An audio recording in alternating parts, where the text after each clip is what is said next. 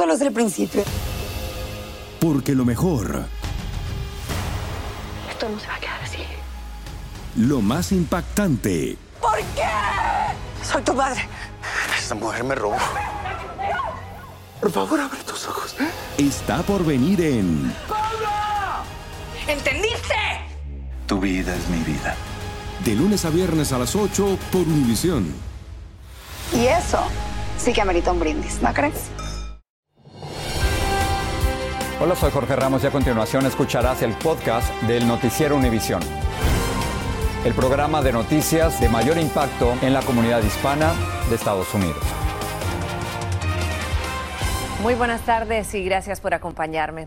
A esta hora, 80 millones de personas están bajo amenaza de tormentas severas desde Mississippi hasta Massachusetts. Lluvias torrenciales causaron inundaciones repentinas en varias ciudades como Chicago. Desde Cicero, en Illinois, Enrique García Fuentes nos tiene más detalles.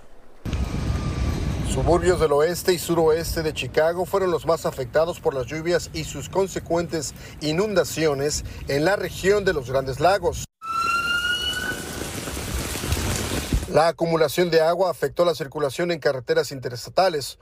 Numerosos automovilistas quedaron atrapados en sus vehículos debido a fallas mecánicas causadas por la creciente acumulación de agua.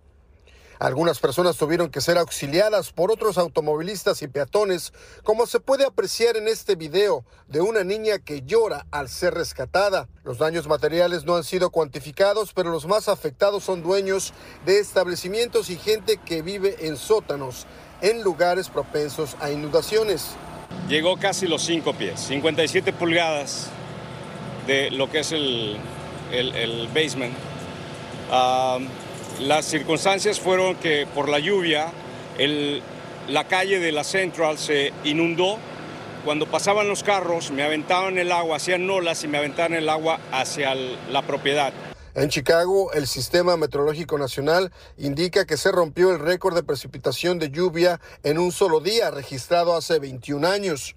Residentes con y sin seguro contra inundaciones lamentan sus pérdidas. Ah, todavía podemos ver aquí cómo está la suciedad de aguas negras, residuos fecales en todo mi mueble, todo el piso, todos los cajones están acá. Este, tengo nuevas lavadoras secadoras que se dañaron, este, muebles, televisión, am, el furnace. La lluvia también causó estragos en el estado de Nueva York, donde se registró una acumulación de entre 4 y 7 pulgadas de agua. Por otra parte, varios tornados causaron daños materiales en Pensilvania.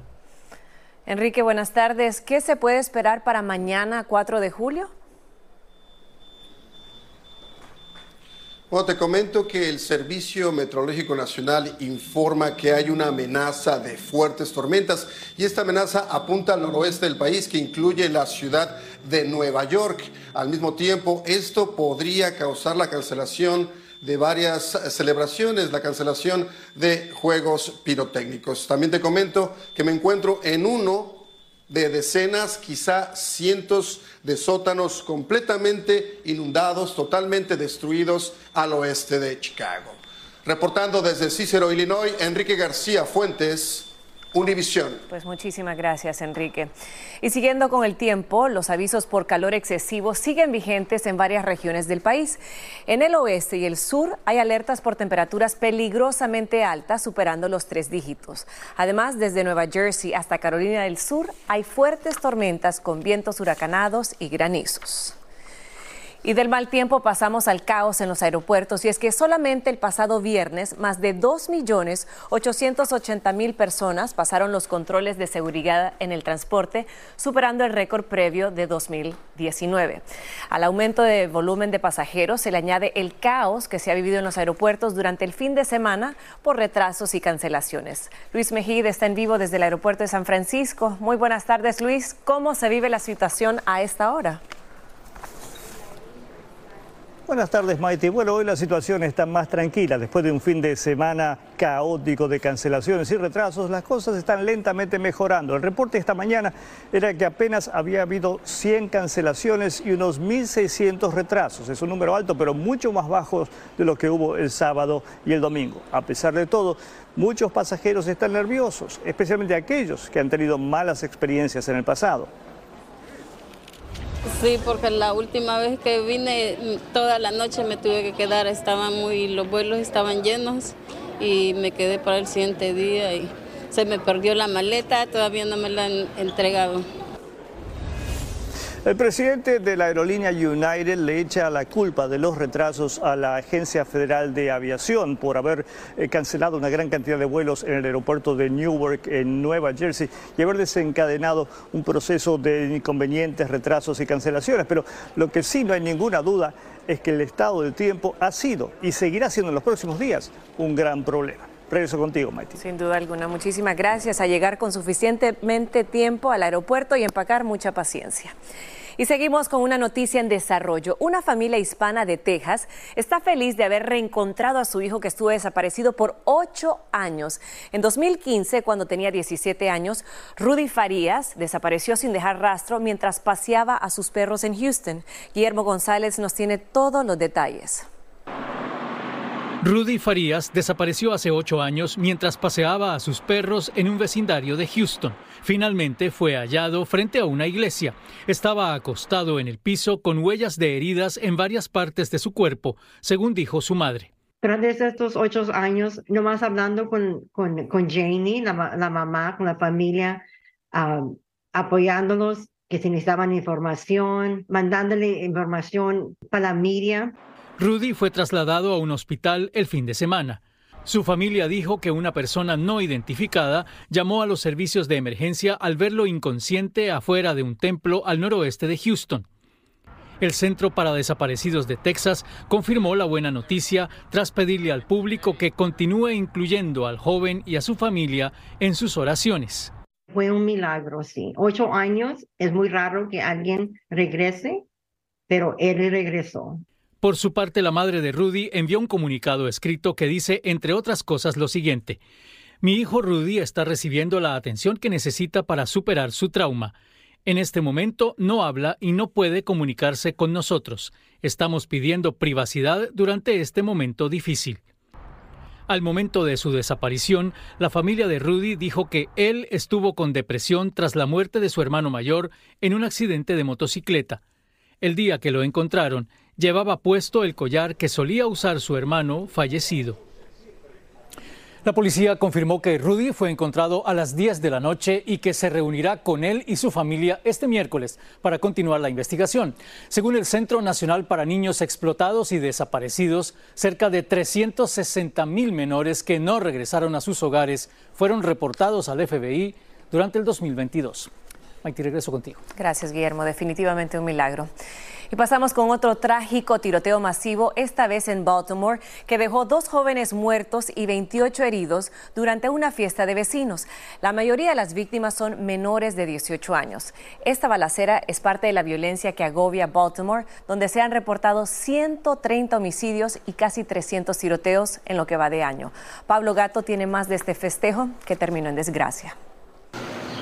La escena del crimen ya fue investigada. Este vídeo de seguridad muestra el pánico de las personas que huyen de un evento comunitario tras los disparos de al menos dos atacantes aún no identificados. Kailis Fabimi y Alaya González perdieron sus vidas. Viola Jones es la abuela de la joven. Llegué esta mañana de Chicago y debería estar celebrando la graduación de mi nieta y cómo se prepara para la universidad. No estar preparando su funeral, dijo. Culpa a los que dispararon, pero también a las autoridades.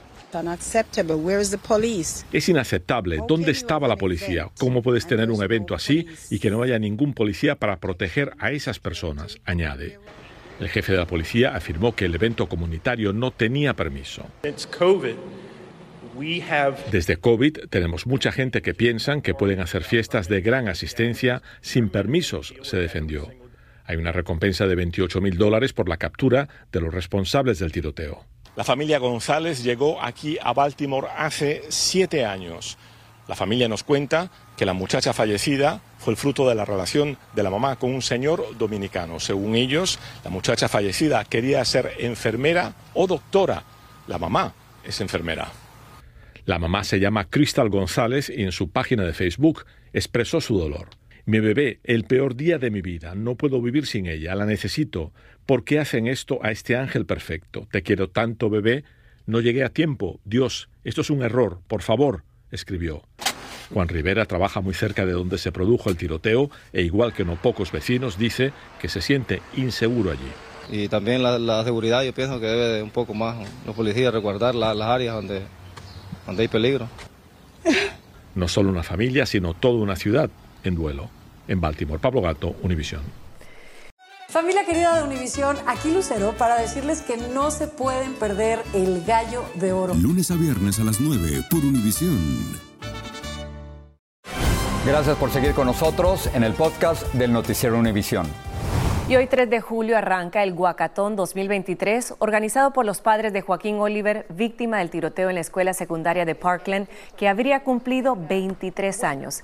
Este año lo llaman Magical Tour, pues visitarán 23 ciudades que han sufrido tiroteos masivos. Los Oliver le dijeron a Angélica González que Joaquín está presente. Yo siempre le pido aprobación a Joaquín, a diario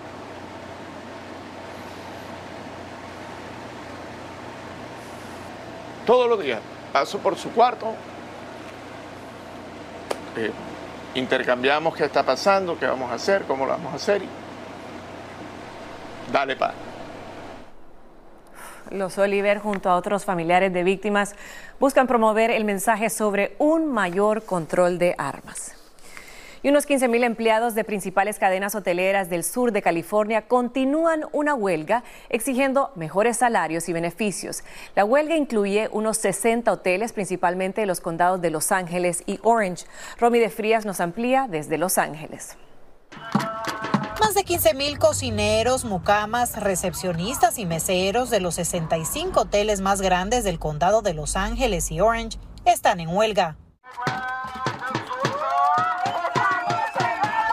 El paro laboral se inició tras vencerse su contrato al finalizar junio. Trabajadores del Hotel Intercontinental como Rina González fueron los primeros en salir a protestar. Tenemos que hacer ocho horas trabajando pesadamente, haciendo cuartos, a veces son muchos dobles que dan. Ellos piden un aumento de 5 dólares la hora, un plan de retiro competitivo y seguro médico, también que se les reduzca la carga de trabajo. Ahorita somos 500 empleados, antes éramos 800. Venimos haciendo el trabajo que hacían antes dos personas. Y para mis compañeras las recamareras, a ellas les dan a veces 10 a 11 cuartos. El sindicato Unite Here Local 11 asegura que están en negociaciones desde abril, pero solo pudieron llegar a un acuerdo con uno de los hoteles. El Hotel Westin Bonaventure, que es el hotel más grande en la ciudad de Los Ángeles, firmó y llegó a un acuerdo con los trabajadores. Empleados del Hotel LA Grand son los últimos en unirse al paro laboral. Graciela Lira asegura que lleva 30 años trabajando aquí y no le alcanza ni para el alquiler de una vivienda. Me he sentido obligada a tener que compartir con un roommate porque realmente no me alcanza. O sea, ahorita con los sueldos están frisados y todo está subiendo. El congresista Adam Schiff y la senadora local María Elena Durazo se unieron a los trabajadores en protesta. Desde Los Ángeles, California, Romy de Frías, Univision. Gracias, Romy. Un adulto y siete menores quedaron atrapados de cabeza por casi tres horas en lo alto de una montaña rusa en un festival de Wisconsin. Una falla mecánica causó el incidente, pero afortunadamente bomberos y paramédicos lograron rescatarlos ilesos, aunque probablemente muy asustados. Y tragedia en Rockaway Beach en Queens, Nueva York. Un adolescente de 14 años murió ahogado frente a su madre cuando fue arrastrado por las aguas a pesar de las advertencias con las banderas rojas. Peggy Carranza tiene todos los detalles de este trágico desenlace. Una tarde de esparcimiento el fin de semana festivo por el Día de la Independencia terminó en una pesadilla para una familia en Nueva York un adolescente de 14 años murió tras supuestamente permanecer varios minutos bajo el mar en medio de aguas turbulentas. Es triste, este, yo como madre tengo una hija ya grande, pero cuando la traía a la playa siempre estaba con ella ahí en la orilla Ocurrió el domingo cerca de las 6 de la tarde, cuando se escucharon gritos. Una ex salvavidas y un colega que estaban en el lugar acudieron a su rescate sin éxito. Desesperada, su madre aparentemente lo esperaba en la orilla.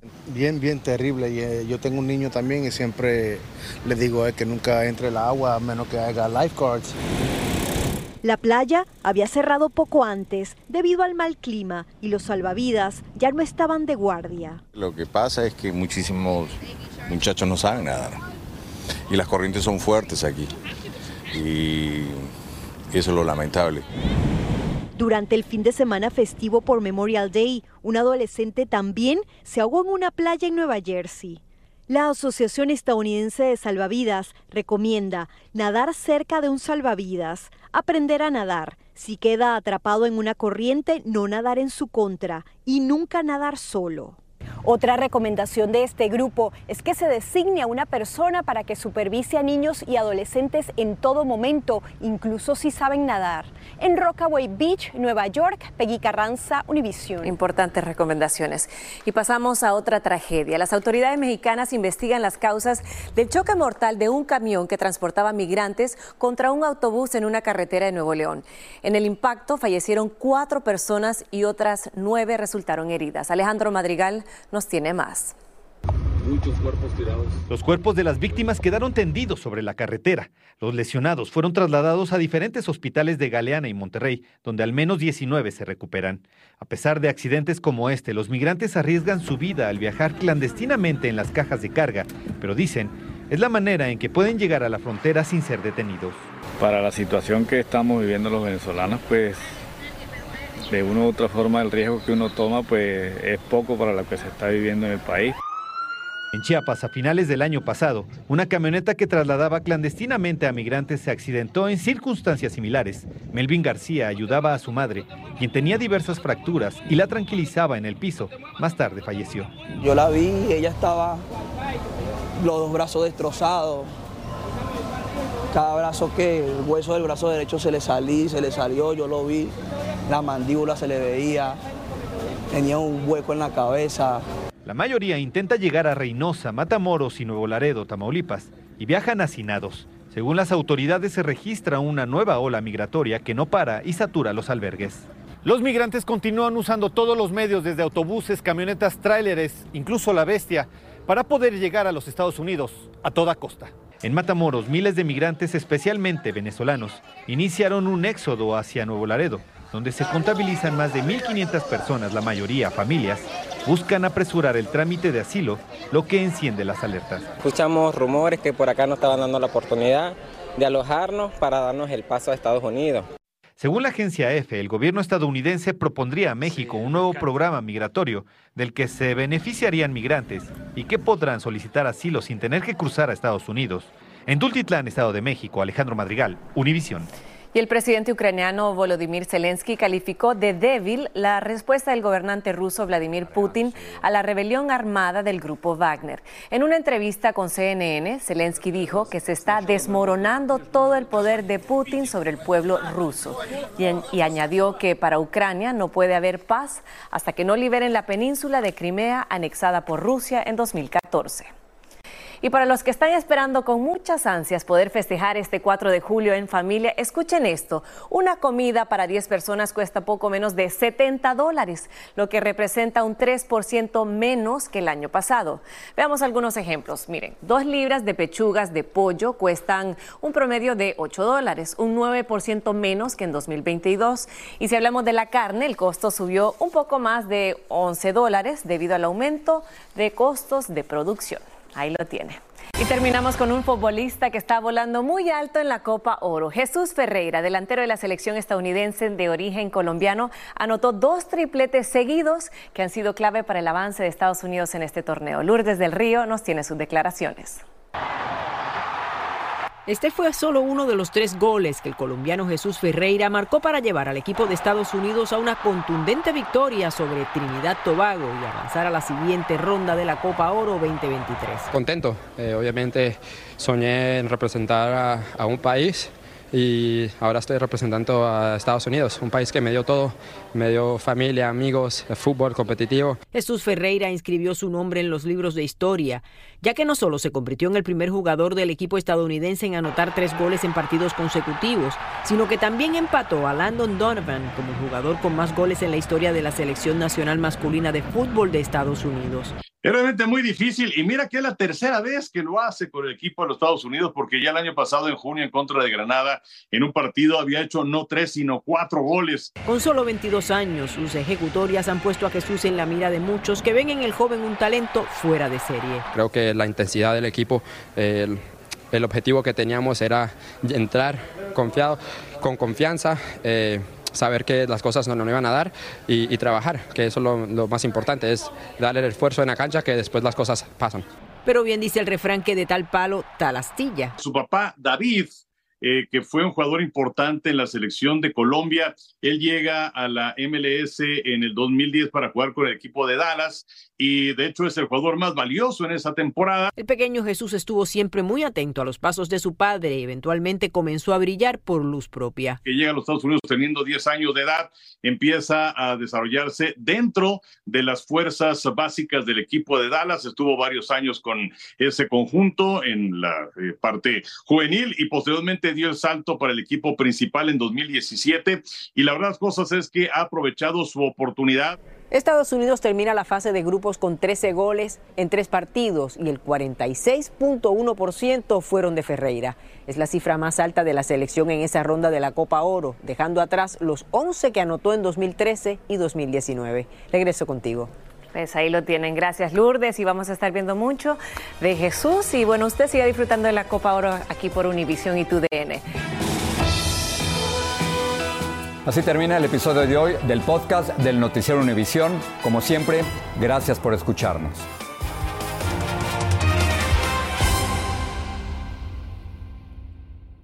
Dicen que traigo la suerte a todo el que está a mi lado. Y esa es mi mala fortuna. Basada en el clásico de Juan Rulfo, llega Univisión, El Gallo de Oro. Supongamos que la caponera puede inclinar la suerte a quien ella quiera. ¿Estás tardando en conquistarla? Con Lucero, José Ron y Plutarco Asa. Este gallo está cambiando la vida. En una historia legendaria de amor y azar. No trates de cambiarme, no lo vas a lograr. El Gallo de Oro, lunes a viernes a las 9 por Univisión.